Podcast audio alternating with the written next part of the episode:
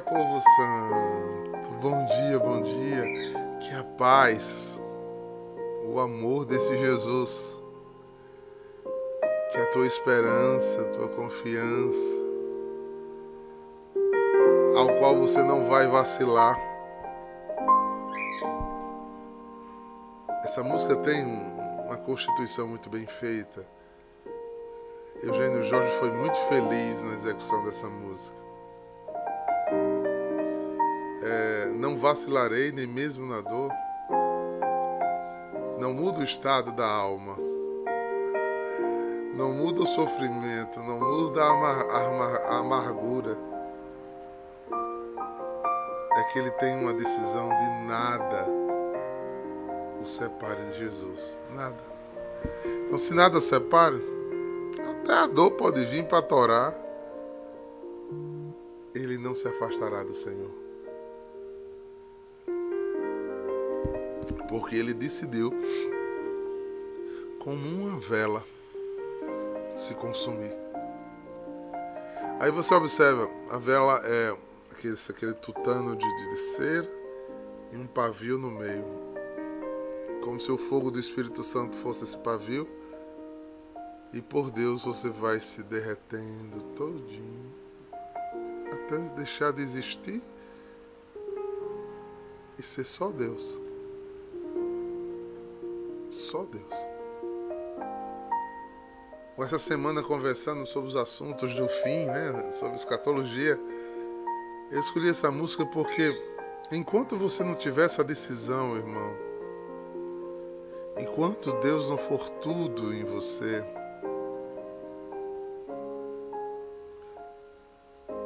ficar muito longe da verdade.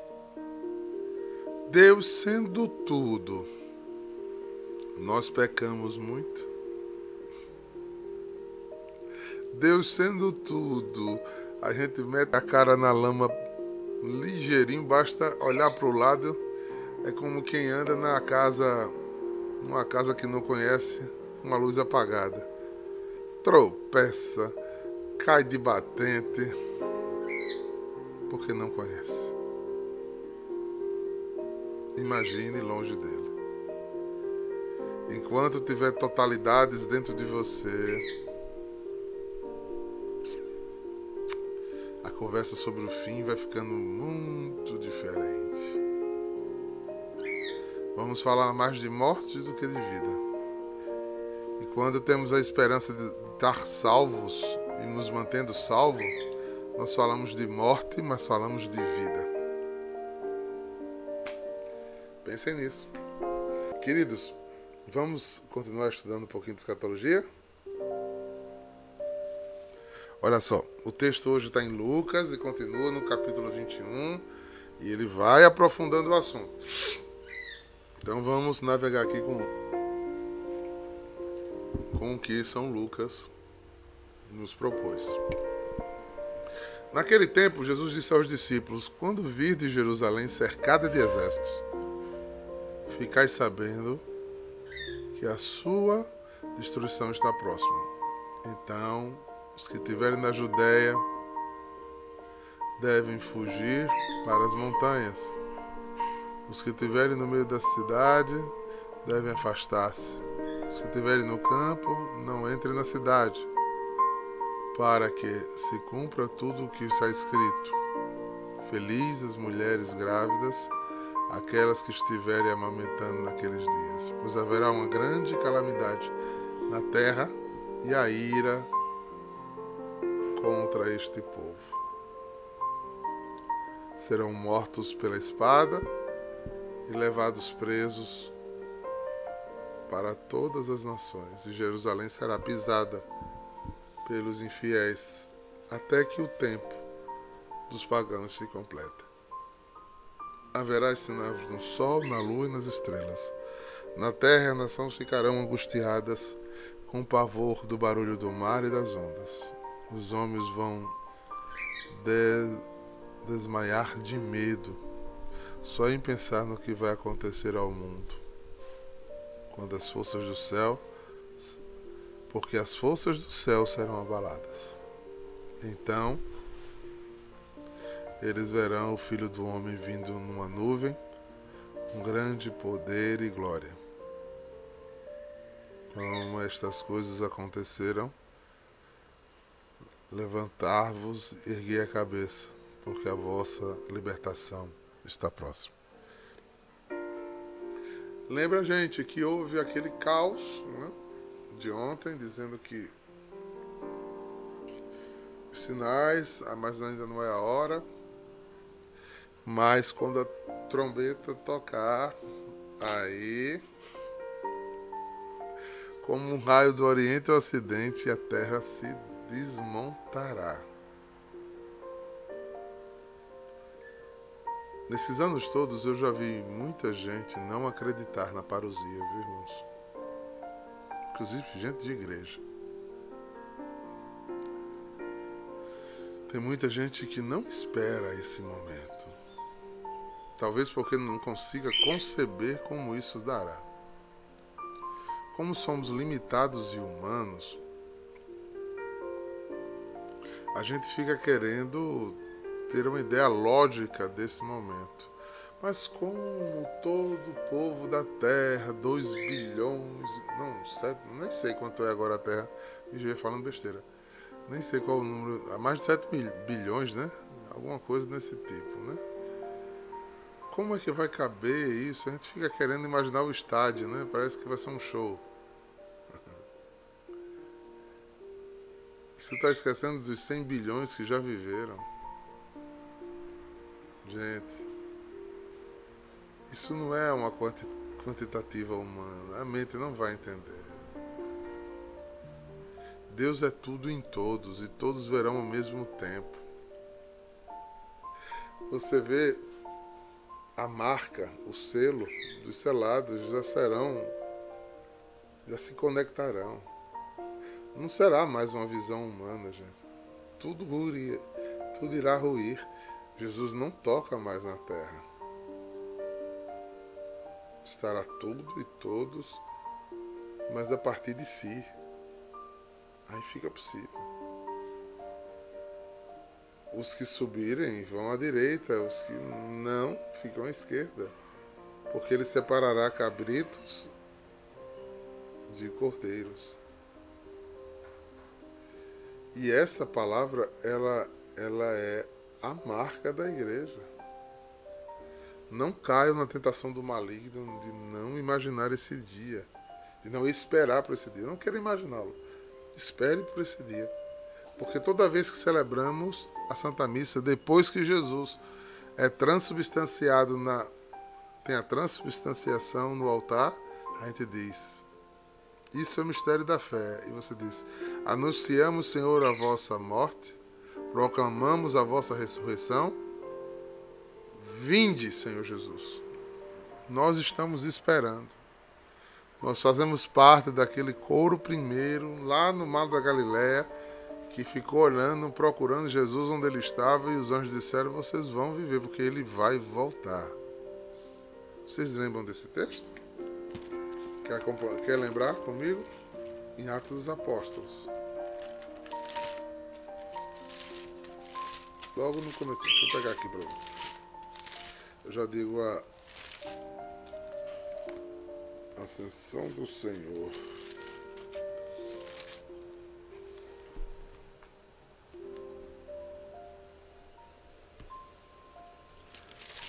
Capítulo 1, de, versículo 9. Atos Apóstolos, capítulo 1, versículo 9. Depois de ter dito isso, Jesus foi elevado para o céu diante deles.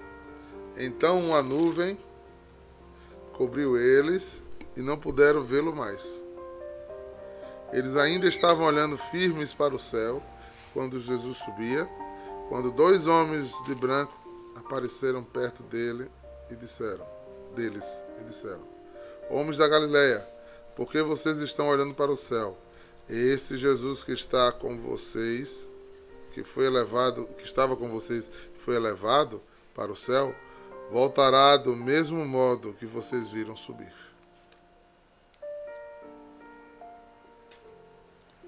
A decisão de crer é sua. Agora só quero avisar o seguinte, que a decisão de não crer cesseia a sua salvação. Quem crê será salvo, quem não crê. Mas eu não acredito que isso vai acontecer. Pronto, para você não vai. Se liga. Aquilo que eu estou dizendo, porque é a partir de cada pessoa, de cada ser. Não será uma visão humana, será uma visão espiritual. Então todo ser estará vivendo isso ao mesmo tempo. A sua decisão de não crer, todo dois vai estar, um, você está do lado do seu marido, ou da sua filha, ou do seu colega do trabalho, ele vai estar vendo a parousia acontecer e você não. Um vai e outro fica.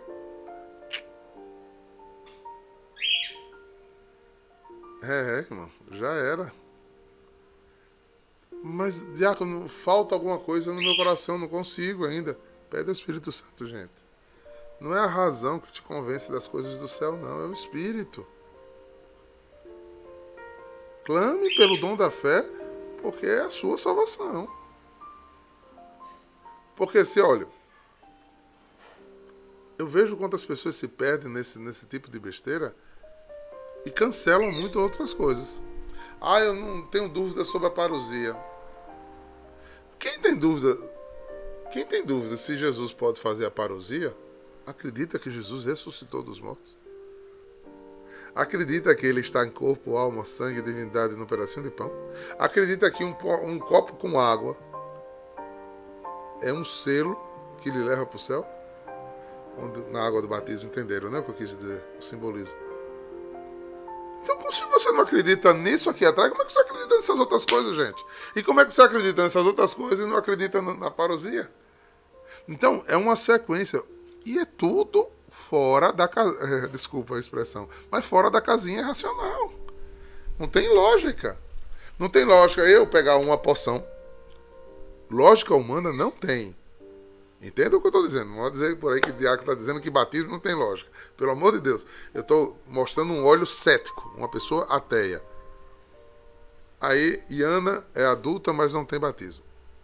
Aí eu pego um copo com água e com a minha mão eu faço um traço e falo algumas palavras. Pronto, essa água ficou benta, santificadora. Isso é doideira na cabeça do racional, bicho. Aí eu pego essa água, derramo na cabeça de Ana e digo: agora você está no céu. Depois eu me reúno, boto uma taça de vinho, um pedaço de pão. Isso aqui é meu Deus. Eita. e ele está aqui nesse pão porque ele estava morto e ressuscitou. Um dia eu conversando com um muçulmano, ele disse: é muito difícil a fé de vocês. eu disse: é não. Ele disse: não é para o senhor que a tem. Mas é muito difícil a fé de vocês. Vocês acreditam em coisas muito loucas. tá vendo? Mas é, e a gente nem pensa que é assim, mas é, gente. Olhar a nossa fé com olhos humanos um beira, desculpe, entenda o que eu estou falando, pelo olhar cético, né? O diácono está falando disso. O crer nisso e gasta a sua vida por isso. Beira a, a imbecilidade. Por isso que o ateu arrota desse jeito, porque o próprio Jesus disse: Eu não revelei isso aos sábios entendidos. Eu revelei isso àqueles que se permitem ser humildes e esquece suas racionalidades adultas e como criança se lança no braço de Deus. Aí de repente essa verdade entra em você como um furacão. E você começa a gastar a sua vida mediante esse pensamento. Quem fez isso? Foi o homem? Foi o que eu falei aqui? Não, quem faz isso é o Espírito Santo, irmãos. É por isso que a igreja não pode cessar nunca de pedir o Espírito Santo. É Ele que te convence vem da alma, vem do ser, vem da profundidade. Agora, se essas questões não tiver arraigado em você, você primeiro é um alvo muito fácil para o inimigo. Porque você vai colocar, se você não tem essas seguranças, onde é que você vai colocar sua segurança? No que você produz, no que você tem, no que você vê, no que você toca, no que você acumula. Por isso a minha grande luta de tornar vocês seres espirituais. Porque quem nasce da carne é da carne e anda segundo a carne. Agora, uma das coisas que o demônio tem feito muito, e vem aí minha, minha fala de pastor, e eu tenho visto. Tem uma expressão né, é, muito usada em São Paulo, que é um, um dito italiano. É mezza mezza. Mezza mussarela, mezza calabresa. É metade e metade. Tem gente que está assim. Metade das coisas confia no mundo, metade das coisas confia em Deus. Ou oh, eu sou de Deus, mas os pezinhos estão tá no mundo. Ergue-se facilmente torres de idolatria e facilmente você dobra a direita e a esquerda. Esquece da ordem de Deus. Não desvie se olhar nem para a direita nem para a esquerda. Medite a palavra, Salmo 1, Josué 1, de 5 a 8, depois Salmo 1. Medite a palavra de Deus dia e noite, para que você seja como uma árvore plantada na beira do caminho, que vai dar fruto no tempo certo. Meu amigo começou a piar, né? Exatamente, Carlos Alberto. Porque o morno, ele vomita. Apocalipse 3. Né? Então, esses entendimentos. Eu estou falando tudo isso porque vocês não sabem o que eu escuto no zap por aí. Depois dessas falas aí. Isso é muito hipotético, a pessoa botou para mim. Isso é muito irreal. Eu disse, pois bem. A decisão é sua. Você faz da sua vida o que você quiser, mas o que você plantar é exatamente o que você vai colher. Vou dar um exemplo. Não vou dar nomes para não ser indelicado, né? Mas desses aí, ateus famosinhos que estão ganhando dinheiro de rodo na internet. Quando ele morrer, ele vai dizer, eu tinha verdade. Ele não vai dizer porque ele não vai ver, né? Mas mas assim, na hora da morte ele vai dizer, eita, eu tinha razão. Não tem nada. Vou apagar agora. Puf, morreu. Aí eu vou morrer. Fechei os olhos para a vida daqui, abri o olho. Tem vida continuando. Nunca um ateu vai ser provado na hora da morte que a teoria dele estava verdade. Mas aqui depois que soar a trombeta e que Jesus descer com seu poder e glória, todos verão Jesus. Não ficará mais escondido. Não ficará mais sobre a mão. A grande batalha final, o Armagedon, acontecerá. Essa batalha espiritual, onde será? A batalha espiritual é a separação. Interessante que isso vai acontecer é, segundo o relato bíblico, na cidade de Neguet, né? É, no Vale do Jaboque. Lá em cima, de frente do, do Monte Tabor, onde começa toda a encrenca. E ele segue pelo vale até o Monte Moriá. É o final. Lembra quem foi que disse onde era a escada da subida? Foi Jacó. A escada da subida é lá. Todos vão ser atraídos Gente, eu fico. É, é, alguém botou aqui, parece que foi Laís. Eu fico imaginando esse dia. Ah, eu, eu, eu viajo nesse dia. Eu viajo nesse dia. Eu viajo nessa possibilidade, nessa grandeza. E me preocupo com a minha estada aqui. Porque eu não sei quando e nem como. Não sei. Por isso eu preciso estar pronto. Porque não sei. E eu preciso ver que eu não quero ficar nesse rio de fogo. Lembre-se que depois da igreja triunfante, o caos será terrível. Mateus vai dizer que a dor vai ser tão grande que o amor esfriará. Quem não subir com a igreja tem que ser mártir, porque não vai aguentar, porque nem amor ele tem para consolar. Tudo que você imaginar de catástrofe pesada na terra é nada diante dos dias do juízo. Irmãos, a morte é a alegria dos que em Deus está. Nunca esqueçam disso. Peça a Deus o dom da fé todos os dias, porque só Ele poderá te dar força e vitória. Você crê nisso? Se não crê, peça ao Espírito Santo para quê? Se quer conhecer mais, eu não estou aqui na cabeça agora nenhum não, mas eu posso ver alguns autores que eu acho incríveis, inclusive foram os meus professores. E eu indico livros a você, leia mais sobre isso, assim, aprofunde, né? ajude seu psique a, a entender, né? seu intelecto a entender um pouco mais essas propostas de Deus. Mas não perca a salvação por não alimentar a sua fé. A tua fé é o teu tesouro. É por conta dela que você diz não ao mundo, diz não ao pecado, diz não ao abandono, diz não à infidelidade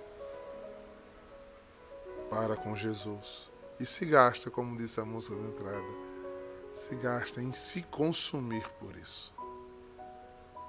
Eu só me consumo, eu só me gasto por aquilo que verdadeiramente me interessa.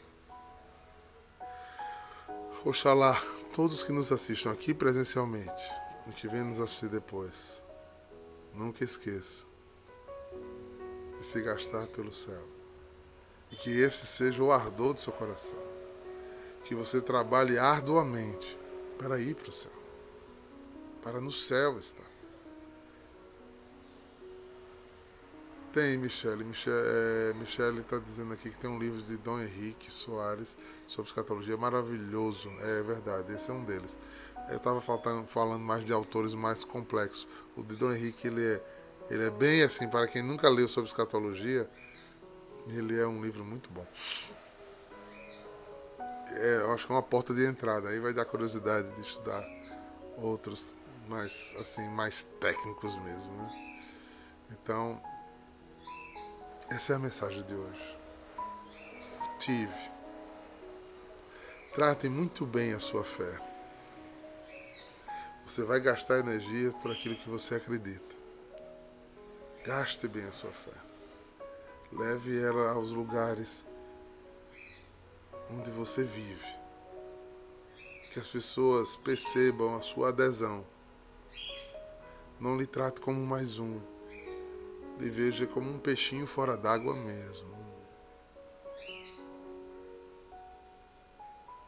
Eu gosto quando escuto essa frase. Isso é diferente, né? Isso é radical, né? É, sou, eu quero ser. Se eu passar em branco na multidão, é sinal de que. Poxa. O jeito que os caras tá tocando a bagaceira. Se a gente passar sem, sem chamar atenção, tem alguma coisa errada. A gente tem que ser peixinho fora d'água. Não sei se você já tiver. Você chega numa festa, aí os assuntos começam a rolar e você começa a se sentir um astronauta. Começam a falar de televisão e de programa, você fica. Cri, cri, cri. Começa a falar de porcaria, piorou. Aí eu. Ainda bem que eu já deixei de ir, né? Eu não vou mais. Aí eu olhava pra dentro e dizia, vamos. vamos, vamos embora que não rola mais. Não é? não rola mais. e pelo que se gasta, pelo que mata e morre, e por como, de que forma gasta seu dinheiro, o que é importante. E você diz, gente, não bate mais nada comigo, meu Jesus.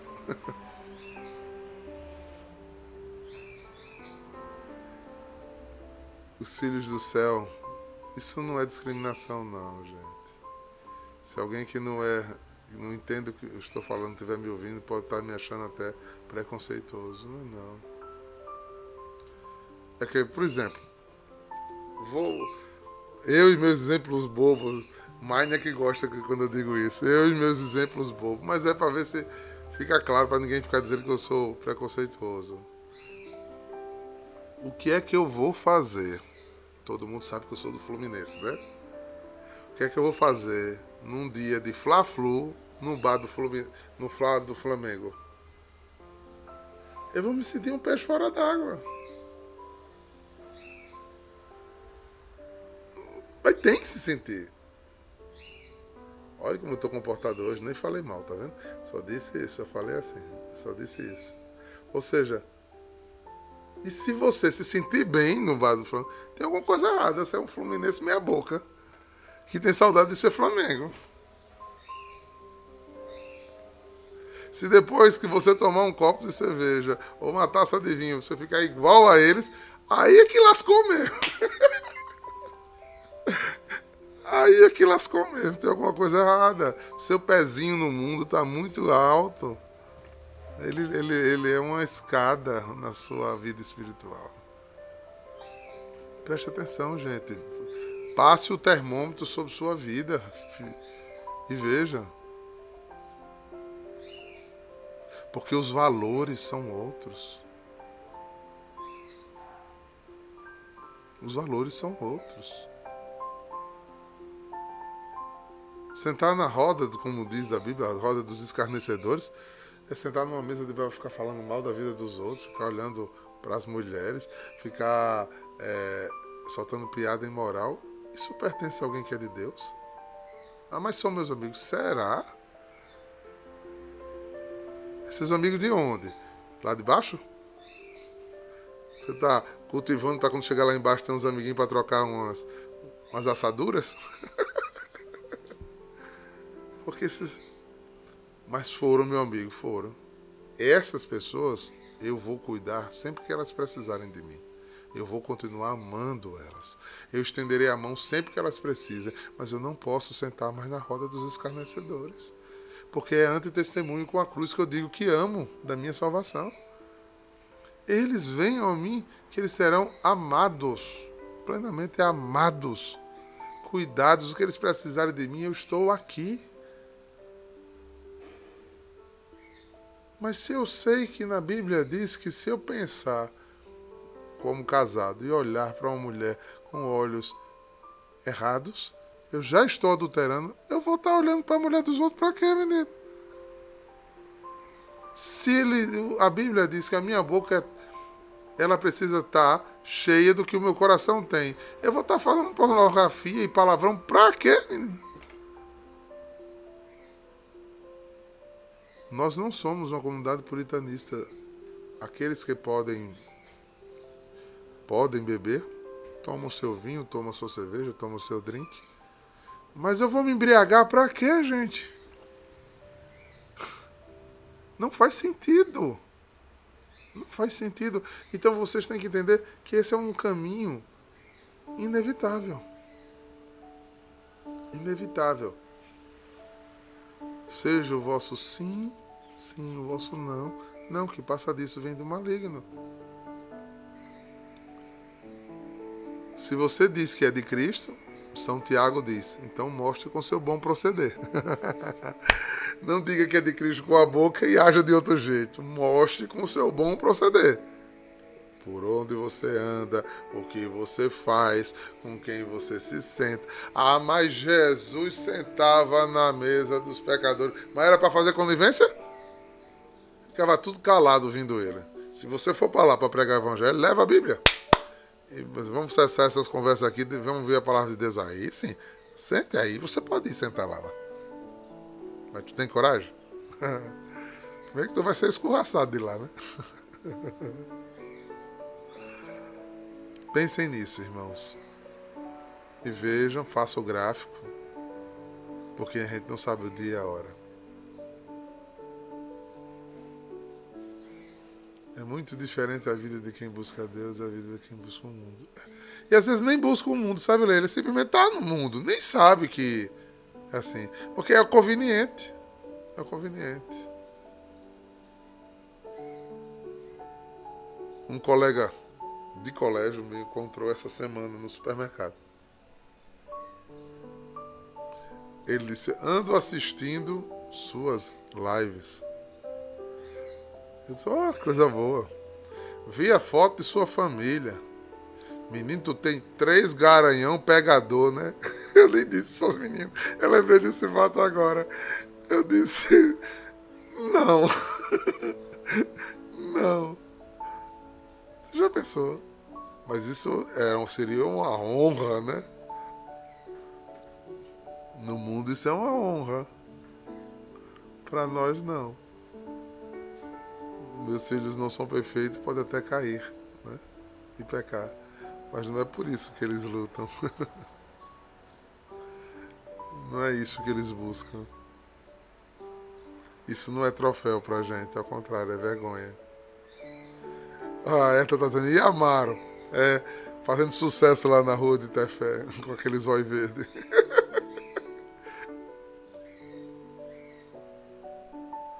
Aí a gente brincou, disse, o senhor dele é ciumento. Olhar pode, tocar não. gente, a alegria da gente tem que estar em outro lugar. Por isso, no início da, da nossa live hoje, a música dizia: Só em ti repousa a minha esperança, minha alegria de viver. Por somos de Jesus, estamos tão longe de ser perfeitos. Mas tem certas coisas que não cabem mais pra gente, né? Que não rola mais. As nossas alegrias são outras. Nossos sonhos estão em outros lugares nossos desejos também. Mas se você ainda sente saudade dessas coisas, peça o Espírito Santo que lhe convença. Não se sinta pior nem melhor. Porque as coisas não podem ser feitas por proibição. Sim por conversão. Você interiormente mudou de vida. Você não deve vestir uma camisa que você não comprou com prazer. Porque na primeira crise que você tiver, você vai trocar essa camisa. Eu já dei esse exemplo aqui, mas cabe bem nessa hora. Eu sempre fui louco por, por carnaval. Enquanto não curou dentro de mim, eu brinquei carnaval. Porque não há proibição em brincar carnaval. Depende do propósito que está na festa de carnaval. Né? E eu nunca fui lá para pecar. Mas chegou uma hora que não fazia mais sentido estar lá. As músicas que eu ouvia já não diziam mais nada ao meu coração. Eu não tinha mais sentido de pular atrás daquele, daqueles elementos. Então, naturalmente eu olhei e não quis. Se alguém proibir, talvez você deixe. Mas se você não tiver convencido, você não está curado. E o diabo vai saber disso e vai investir exatamente nessa área em você. Vá fechando portas que você outrora tinha e selando com o sangue do Cordeiro. porque Jesus é o único que abre portas que ninguém fecha e é o único que fecha portas que ninguém abre. Porque você não quer mais que abra. Porque o que é velho ficou para trás. Passou. Pense nisso, irmãos. Eu acho que essa é a nossa reflexão de hoje. É o caminho espiritual para gente nesse dia. Eu queria terminar Vou voltar para a música inicial que eu acho a música que eu queria. Eu queria terminar cantando um pedacinho dessa música com vocês. Hoje eu comecei com a Eliana Ribeiro e terminei com a Eliana Ribeiro. Tudo que falamos, coloque dentro dessa música agora. Talvez você nunca tenha pensado desse jeito. E pense nisso. Todo joelho se Aonde está dobrando teu joelho? Que o quê?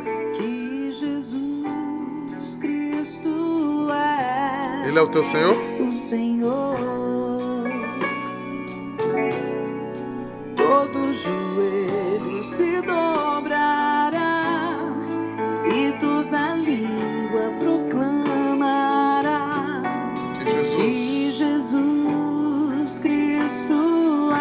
Faça ele o seu Senhor. Dobre-se a ele.